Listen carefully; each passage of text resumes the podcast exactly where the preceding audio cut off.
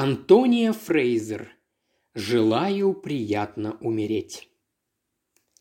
В Нью-Йорке с Сэмми Люком все были необыкновенно любезны. Взять, к примеру, его прибытие в аэропорт имени Джона Кеннеди. Сэмми был просто ошеломлен тем, как сердечно его встретили. Он подумал, что Зара, его жена, теперь наверняка успокоится. Она всегда волновалась о Сэмми, впрочем, он вынужден был признать, что не безосновательно. Однако это осталось в прошлом. В прошлом Сэмми был нервным, чувствительным, вспыльчивым. Называйте как хотите. Сэмми подозревал, что некоторые подруги Зары использовали словечки погрубее. Но объяснялось это тем, что Сэмми постоянно преследовали неудачи, если, конечно, рядом не оказывалось Зары, которая их сглаживала. Но это было в Англии. Сейчас же Сэмми был уверен, что здесь, в Америке, нервничать ему не придется. Возможно, даже новый свет его излечит, и он уже никогда не будет нервничать.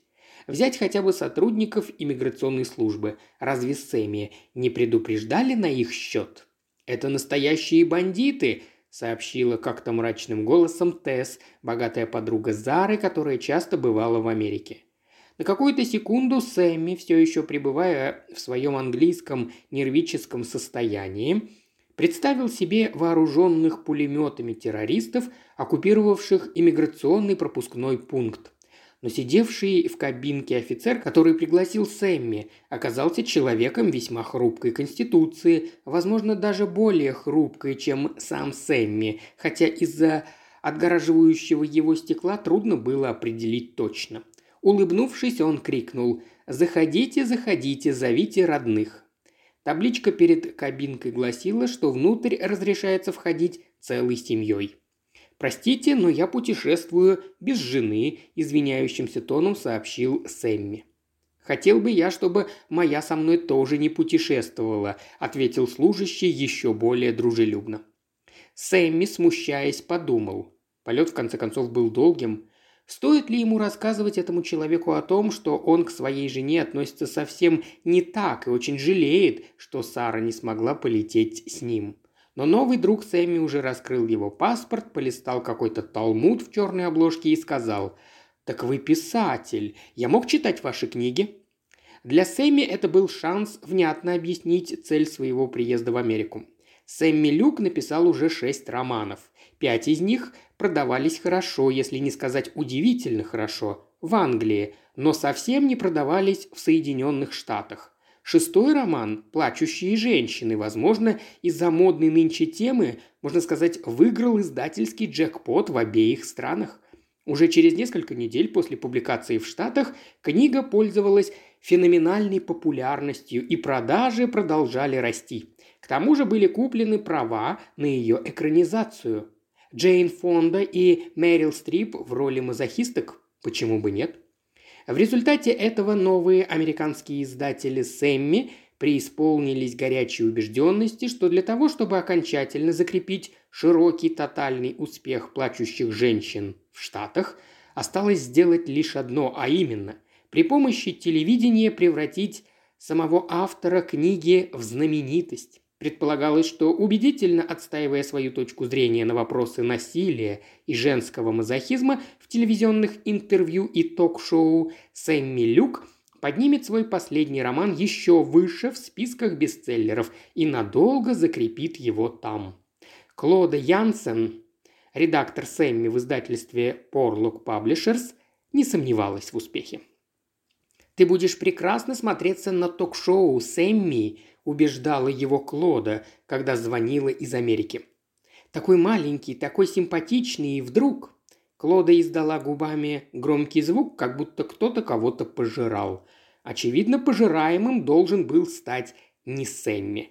Клода была убежденной феминисткой, как она в осторожных выражениях объяснила Сэмми во время своего визита в Англию, когда, обойдя конкурентов, приобрела права на издание «Плачущих женщин» за огромные деньги. Но она верила в то, что такие бестселлеры, как «Плачущие женщины», выполняют свою социальную роль – приносят деньги, которые идут на финансирование радикальных феминистских произведений.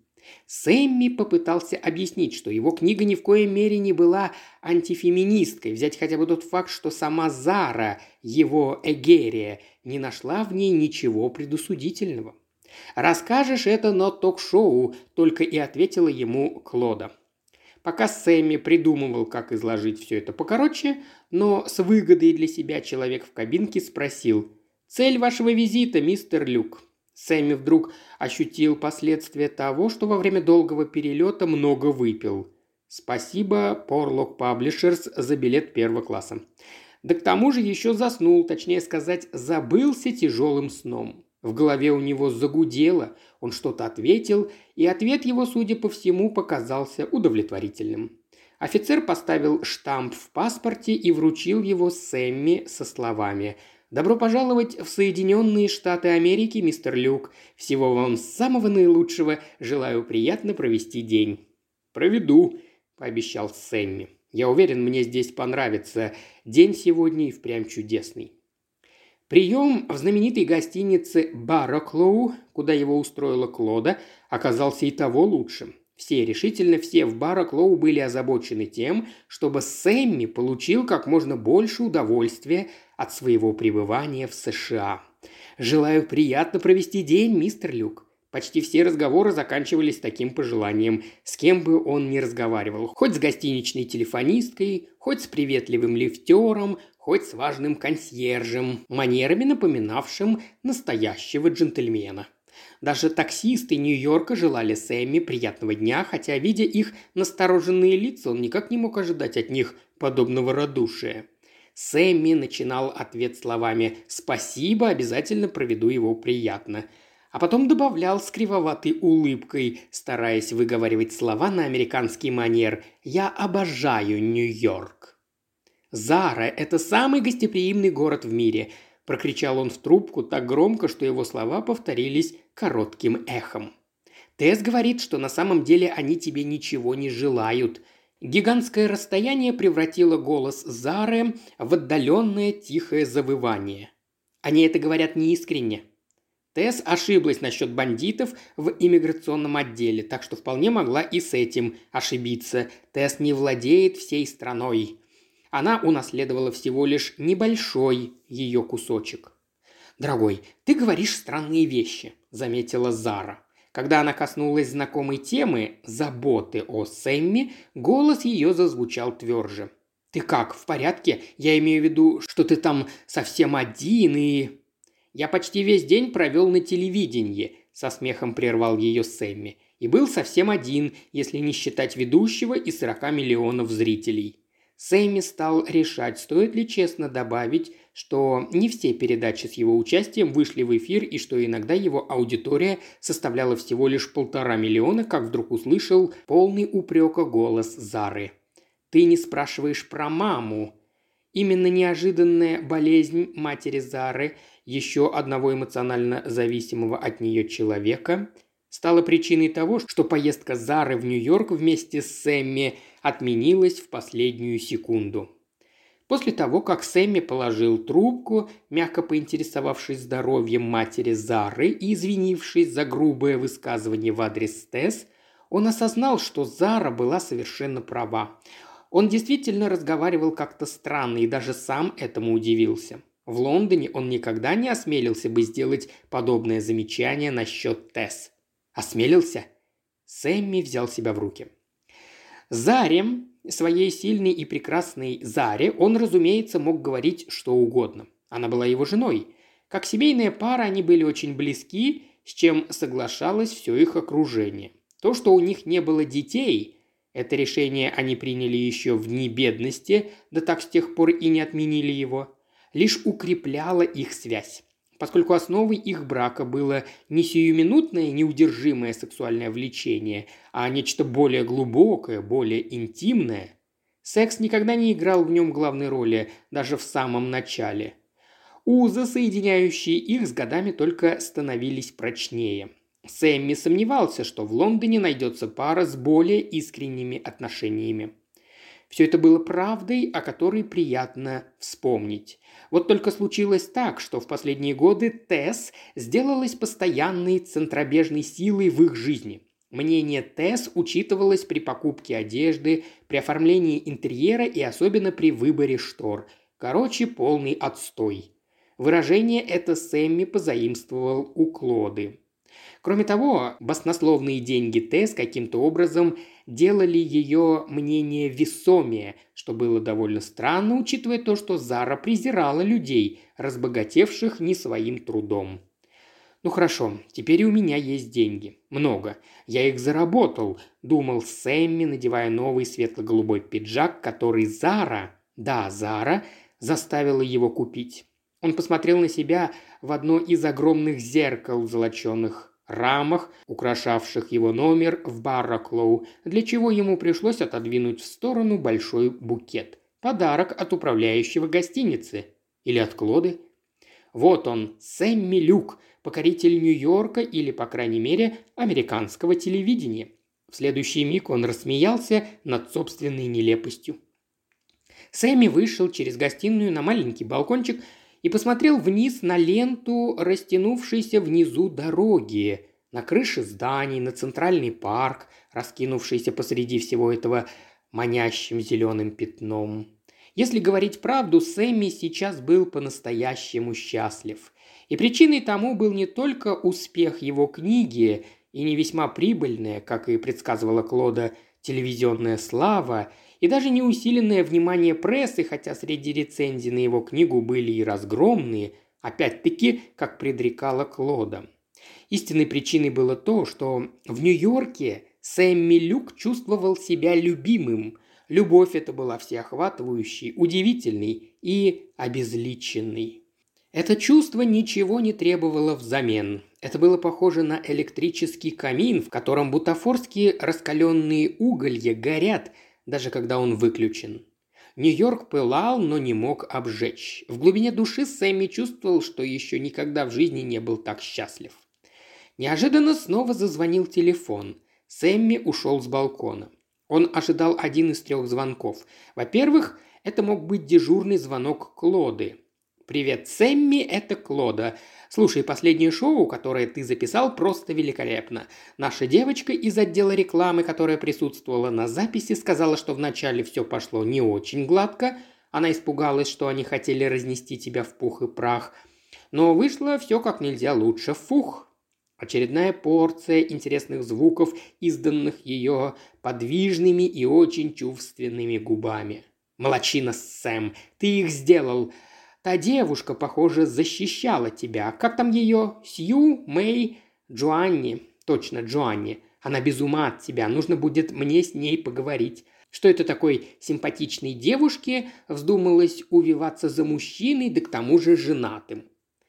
Физическое влечение Клоды к собственному полу было предметом грубоватых шуток между ними. Странно, но в Нью-Йорке даже это не казалось ему чем-то из ряда вон выходящим. В Англии Сэмми был поражен, хоть и не подал виду, откровенностью ее намеков. Еще больше его взволновало то, что однажды она хлопнула его по заднице, несомненно в шутку, но добавив при этом «ты сам немного смахиваешь на девушку, Сэмми». Нельзя сказать, что это замечание его ободрило. Впрочем, даже это меркло в сравнении с тем стыдом, который он испытал, когда как-то раз Клода игриво заявила о своем влечении к Заре и подивилась, как это Зара, если не брать во внимание деньги, терпит его Сэмми. Однако в Нью-Йорке все это вызывало у Сэмми лишь веселье. Еще ему было приятно слышать, хоть это и было сказано несерьезным тоном, что он нравился Джоанне, девушке из отдела рекламы, отвечавшей за его рабочий график. Потому что Джоанне, в отличие от красивой и пугающей пиратки Клоды, была маленькой и нежной. Вторым возможным абонентом была сама Джоанне. В таком случае она должна была звонить из вестибюля Бараклоу, где ждала его, чтобы отвезти в телестудию на другом конце города на запись очередного интервью. Позже Джоанни привезет его обратно к гостинице и сама, как обычно, заплатит за такси, словно предполагая, что его нервная система не выдержит, если они отойдут от этой традиции. Когда-нибудь, с улыбкой подумал Сэмми, он, возможно, даже пригласит Джоанни зайти в его номер – в конце концов. А для чего еще нужны гостиничные номера? Сэмми никогда раньше не жил в гостинице в собственном номере. Его английский издатель во время промо-туров по старинке селил своих писателей в смежных спальнях. Наконец, звонок мог быть от Зары. Их последний разговор, несмотря на все его извинения, закончился не на удовлетворительной ноте. И Зара, оставшись одна в Лондоне, наверняка теперь беспокоилась о муже. Мысль о Заре вдруг заставила его почувствовать какую-то внутреннюю удовлетворенность. В конце концов, ей было совершенно не о чем беспокоиться. Кроме разве что Джоанни, добавил он про себя с улыбкой. Раздавшийся из телефонной трубки голос поколебал удовлетворенность Сэмми. «Я видела вас вчера по телевизору», – прошептал женский голос. «Ты ублюдок, Сэмми Люк. Я приеду в твой номер и отрежу тебе твой маленький...» Последовало подробное анатомическое описание того, что обладатель голоса собирался сделать Сэмми Люком. Тихие чудовищные непристойности, жуткие и неожиданные, неприятные для его слуха, как отвратительный скрежет железа по стеклу, продолжали какое-то время изливаться из невинного белого гостиничного телефона, пока Сэмми не догадался прижать трубку к груди и заглушить голос своим новым голубым пиджаком. Через пару секунд, думая, что заставил умолкнуть ужасный шепот, Сэмми снова поднес трубку к уху. Он успел расслышать слова «Желаю приятно умереть, мистер Люк». Потом наступила тишина. Сэмми стало плохо. В следующий миг он уже бежал через роскошную гостиную, еле сдерживая позыв к рвоте. Ванная в его шикарном номере находилась в дальнем конце огромной спальни, и когда он ворвался в нее, ему показалось, что он пробежал несколько миль. Сэмми лежал, тяжело дыша, на ближайшей к двери в ванную кровати, которая предназначалась для Зары, когда телефон снова зазвонил. Он поднял трубку, отставив ее от уха, прислушался и узнал веселый, участливый голос гостиничной телефонистки. «О, мистер Люк», — говорила она, — «пока вы только что разговаривали по телефону, вам звонила Джоанни Лазло из Порлок Publishers. Она обещала перезвонить, но просила передать вам, что назначенная на сегодня запись отменяется. Ведущий Макс Синград в командировке и не успевает вернуться вовремя. Очень жаль, что так вышло, мистер Люк. Это хорошая передача. Но она сказала, что сегодня вечером принесет вам договора на участие в других передачах. Желаю приятно провести день, мистер Люк. И жизнерадостная телефонистка отключилась, но на этот раз Сэмми вздрогнул, когда услышал знакомую фразу. Казалось, прошла целая вечность, прежде чем позвонила Джоанни. Она сообщила, что находится внизу в вестибюле с несколькими копиями плачущих женщин и спросила, не занести ли их ему в номер. Когда она вошла в дверь гостиной с большой, полной книг, мексиканской сумкой в руках, на щеках у нее выступил румянец. Джоанни поздоровалась, как всегда, глядя на него восторженными глазами. И все же Сэмми не мог поверить, что недавно думал о том, чтобы соблазнить ее или вообще кого-либо в своем позолоченном номере среди ваз с цветами. Теперь ему казалось, что это было очень-очень давно. Дело в том, что за те несколько часов, пока Сэмми ждал Джоанни, он принял еще два звонка – Шепот, описывая ожидающую его судьбу, сделался смелее, но остался таким же тихим. По непонятной для себя причине Сэмми дослушал все до конца. Наконец последовала фраза, которую он подсознательно ожидал.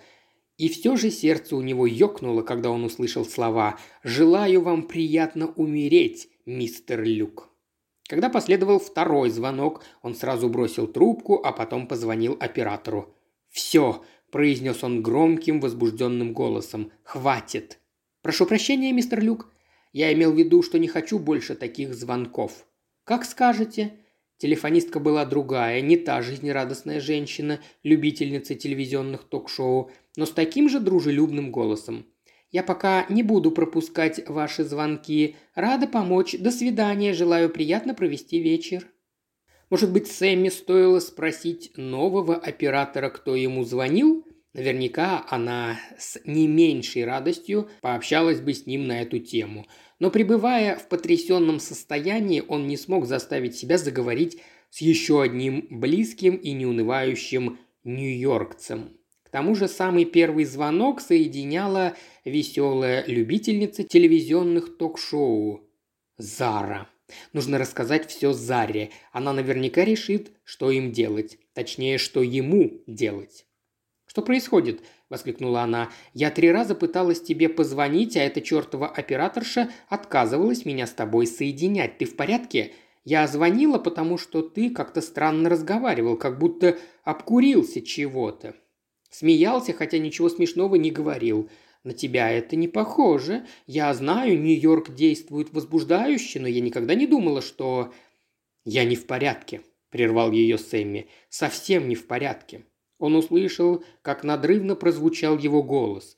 Тогда я был в полном порядке, в полнейшем порядке, а сейчас наоборот. Поначалу Зара никак не могла понять, что ей рассказывает Сэмми, и ему в конце концов пришлось прекратить попытки описать свое прежнее восторженное состояние. С одной стороны, она, похоже, просто не могла взять в толк, о чем он говорит, а с другой, Сэмми, ощущая чувство вины, понимал, что в немалой степени причиной его временного помешательства было то, что в нужный момент рядом с ним не оказалось Зары – Поэтому Сэмми просто согласился с тем, что, прибыв в Нью-Йорк, вел себя несколько необычно, после чего попросил ее посоветовать, как ему быть дальше.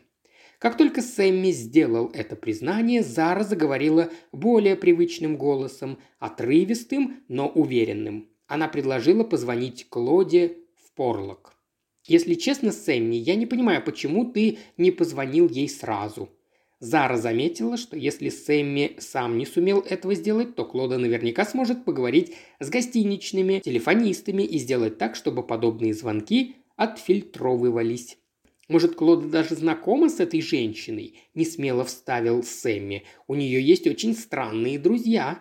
Зара рассмеялась. «Надеюсь, не настолько странные».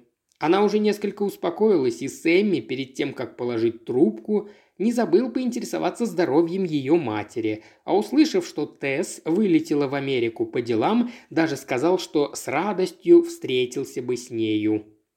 Когда Джоанни вошла в номер, Сэмми рассказал ей о звонках с угрозами и, увидев на ее лице жалость, испытал внутреннее удовольствие. «Это просто ужасно, Сэмми!» – пробормотала она. Ее светло-карие глаза прочувствованно заблестели. Клода в данный момент не у себя в офисе, но если позвонишь, я сама прямо сейчас поговорю с управляющим». Сэмми было как-то странно чувствовать, что Джанни больше не привлекает его. В ее дружелюбии было даже что-то раздражающее.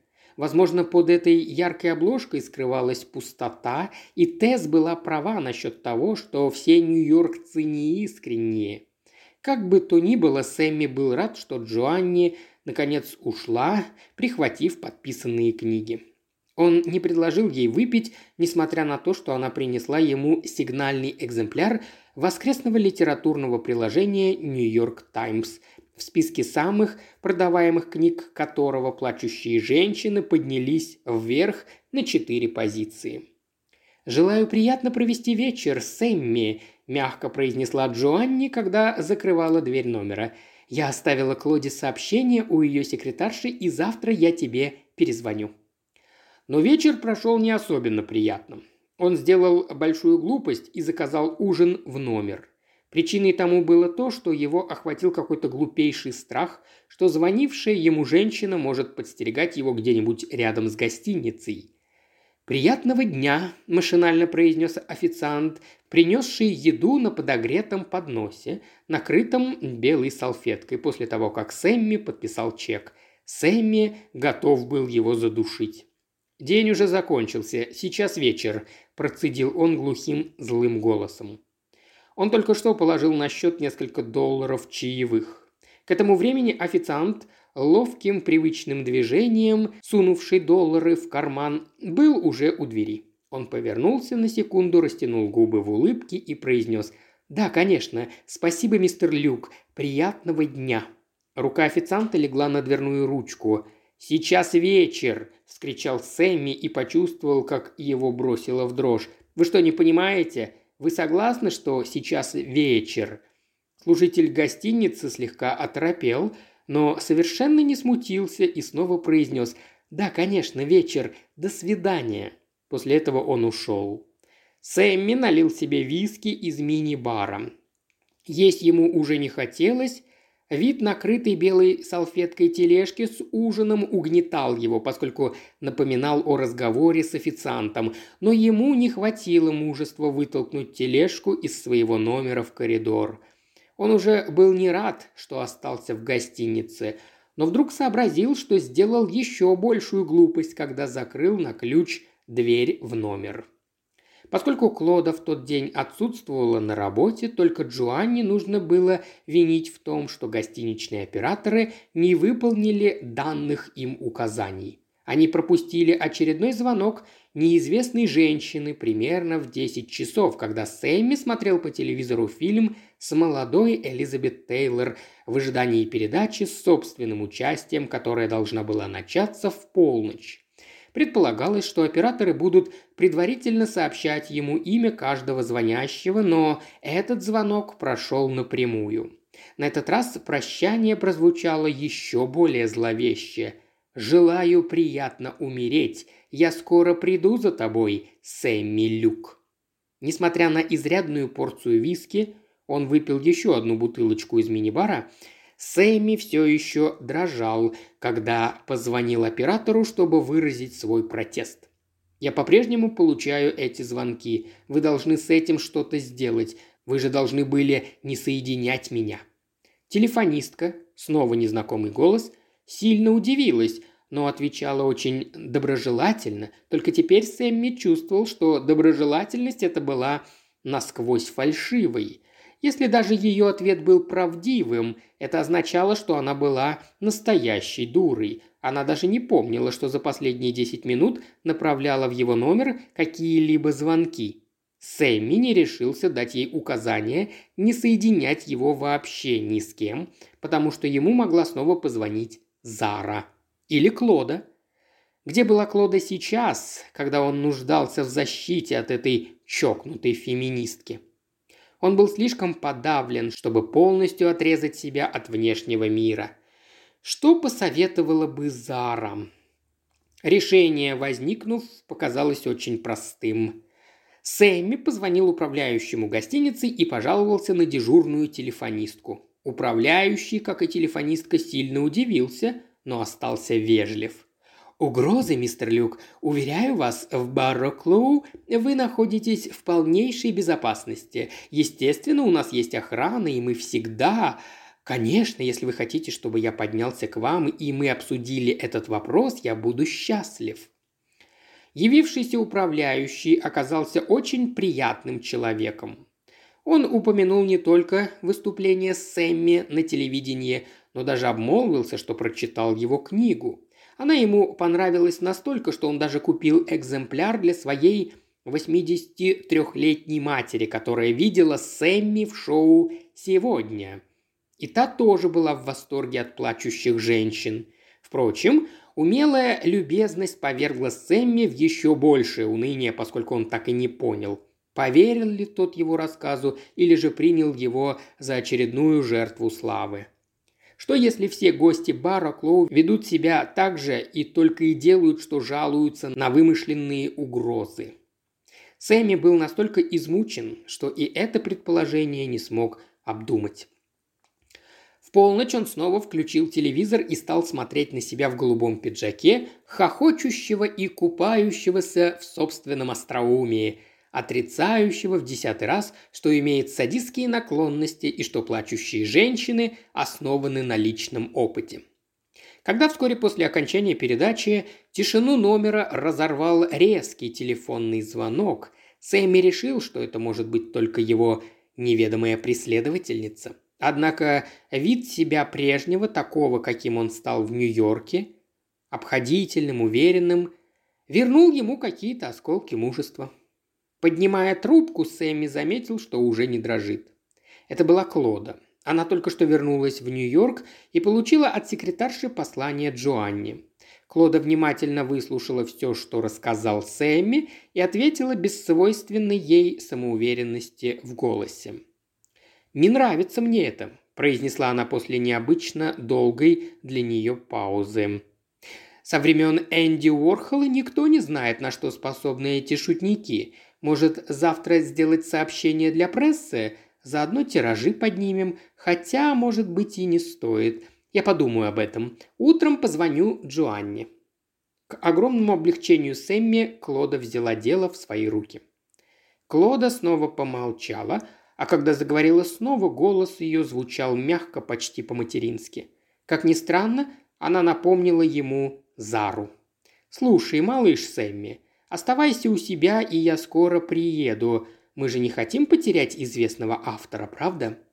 Сэмми снова вышел на балкончик и посмотрел на уличные огни, горевшие далеко-далеко внизу.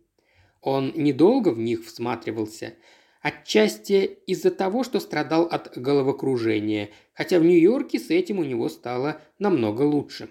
Отчасти из-за мысли о том, что там, внизу, может находиться его враг. Огни уже не казались Сэмми приветливыми. Глядя вниз, он представил себе Клоду, эту сильную женщину, заменившую ему Зару, как она спешит ему на помощь. Когда Клода довольно неожиданно вошла в номер, возможно, она не хотела тревожить его звонком из вестибюля, она действительно выглядела очень сильной и красивой. Она была в черных дизайнерских джинсах и черной шелковой блузке, сквозь которую виднелись очертания плоской мускулистой груди с четко очерченными сосками. Ее грудь напоминала грудь молодого греческого атлета. «Малыш Сэмми», – произнесла она нежным голосом, – «кто мог напугать тебя?»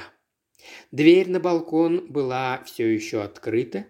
Клода заставила Сэмми налить виски себе и ей. Железные нотки, послышавшиеся в этом указании, напомнили Сэмми о прежней Клоде.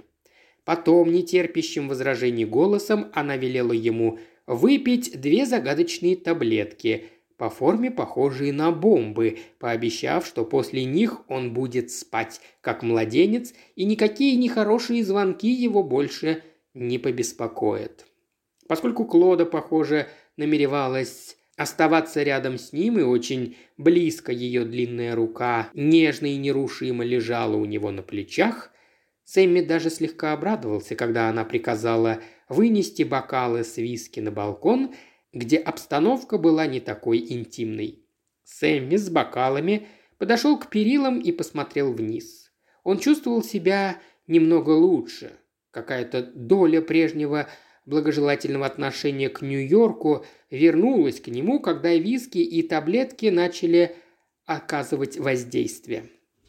Сэмми уже не казалось, что его враг находился внизу на улице у входа в гостиницу. В некотором смысле Сэмми, конечно, был прав, ибо враг его находился не внизу на улице, а молча стоял у него за спиной на балконе и выступающие из манжет элегантной черной шелковой блузки руки, большие, умелые и сильные, были затянуты в черные перчатки. «Желаю приятно умереть, Сэмми Люк». Даже знакомая фраза не успела обдать холодом его сердце, когда Сэмми понял, что летит вниз. Вниз на темную ленту Нью-Йоркской улицы, до которой было 23 этажа. Два бокала с виски выпали из его рук, и крошечные ледяные осколки стекла разлетелись далеко во все стороны от того места, где упало маленькое бесформенное тело. То, что было в бокалах, исчезло, и на всей Мэдисон-авеню ни один человек не заметил, чтобы на лицо ему упали капли виски.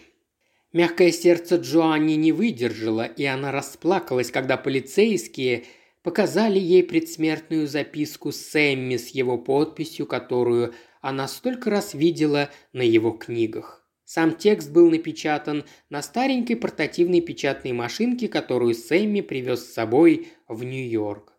Джоанне пришлось подтвердить, что Сэмми находился в подавленном настроении, когда она в последний раз видела его в гостинице.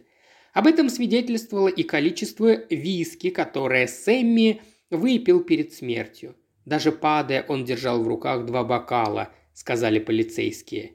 Не говоря уже о таблетках. Официант своим рассказом дополнил общую картину. «По-моему, парень был совсем не в себе, когда я принес ему в номер ужин», – сказал он и прибавил. «И еще ему было очень одиноко. Поговорить хотелось. Ну, вы знаете, какие они, эти самоубийцы. Он хотел меня задержать и сказать что-то. Я бы задержался, да занят был». Весь вид официанта говорил о том, что ему было искренне жаль, что все так закончилось. Управляющему гостиницей тоже было жаль, и это было с его стороны весьма достойно, если принять во внимание тот факт, что газеты, сообщая о смерти Сэмми, не забыли упомянуть, что он упал с балкона Барраклоу. Одна из телефонисток, веселая знакомая Сэмми, расстроилась еще больше. «Боже, поверить не могу. Да я ведь только что его по телевизору видела». Вторая телефонистка была сдержаннее – и сообщила только, что Сэмми за весь вечер так и не смог определиться, хочет он, чтобы ему звонили или нет. В Англии Зара Люк рассказала о том, как прошел последний день Сэмми и о его подозрениях, впрочем, ничем не подтвержденных, насчет того, что его якобы кто-то преследует. Кроме того, она не стала скрывать, что Сэмми давно страдал нервными срывами и особенно боялся путешествовать в одиночку. Надо отметить, что это признание не особенно удивило их друзей.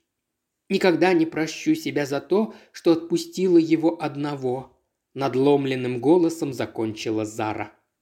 Клода Нансен из Porlock Publishers выступила с прочувственным заявлением насчет трагедии. Она же встретила вдову писателя в аэропорту, когда Зара через неделю прилетела в Америку выполнить горькие обязанности, вызванные смертью Сэмми. В аэропорту Клода и Зара обнялись, как и подобает в такую минуту, молча, со слезами.